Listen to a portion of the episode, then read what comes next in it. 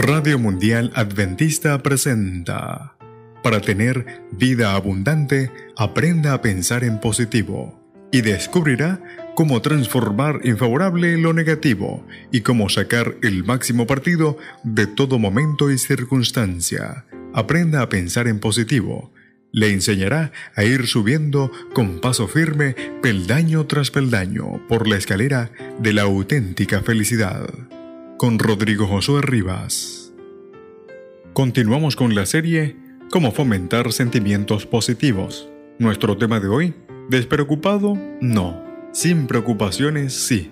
Un conocido escritor se quejó a su vecino de que su gallo no lo dejaba dormir, a lo que el hombre respondió, no comprendo por qué usted no puede dormir. Al fin y al cabo, mi gallo no canta más de tres veces cada noche. Lo que me tiene angustiado, respondió el escritor, no es el número de veces que canta su gallo, sino que me paso toda la noche pensando que de un momento a otro va a empezar a cantar. Este escritor era simplemente una persona ansiosa. Estaba perturbado mucho antes de tener motivo para ello. Así es como actúa la preocupación. No deja dormir y tampoco deja pensar y vivir con tranquilidad. Hace sufrir problemas que casi nunca se presentarán y como resultado altera el bienestar de su víctima.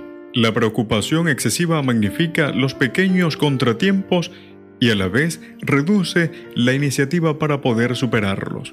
Prima hermana del temor, la preocupación provoca ansiedad, nerviosismo y angustia. Descalifica para la convivencia y para el normal desempeño en el trabajo. Pensemos en la última vez que estuvimos preocupados por alguna razón. ¿No nos pareció que se nos venía el mundo encima? La preocupación es una alteración emocional que exige remedio. Y uno de los remedios más efectivos consiste en saber apreciar las pequeñas cosas buenas y hermosas de la vida. Si hoy tú estás preocupado, detente ante el primer pájaro que vea cantar o saltar de un sitio a otro en busca de alimento. Contemple su despreocupación, a pesar de todos los peligros que podría rodearlo. Observe también la pequeña flor silvestre, la plantita de su balcón o las plantas mayores de su jardín.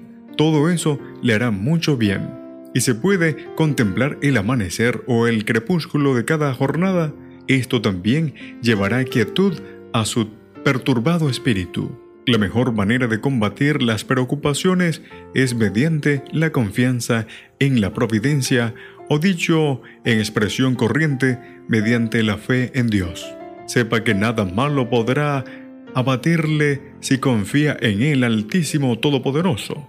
El rey David decía, encomienda al Señor tu camino, confía en Él y Él actuará. Salmo 37.5. Y lo decía con toda la convicción del mundo, pues en su vida había experimentado que esa promesa siempre se cumple, y se cumple para bien de los que han aceptado ser hijos de Dios. El Hijo de Dios sabe que incluso lo desagradable, lo doloroso, lo que sucede, la providencia divina lo tiene bajo control y lo revierte para bien del creyente. Los hijos e hijas de Dios sabemos que Dios va preparando todo para el bien de los que le aman, es decir, de los que Él ha llamado de acuerdo con su plan. Romanos capítulo 8, el verso 27. Los temores y las ansiedades se desvanecen en medio de la fe.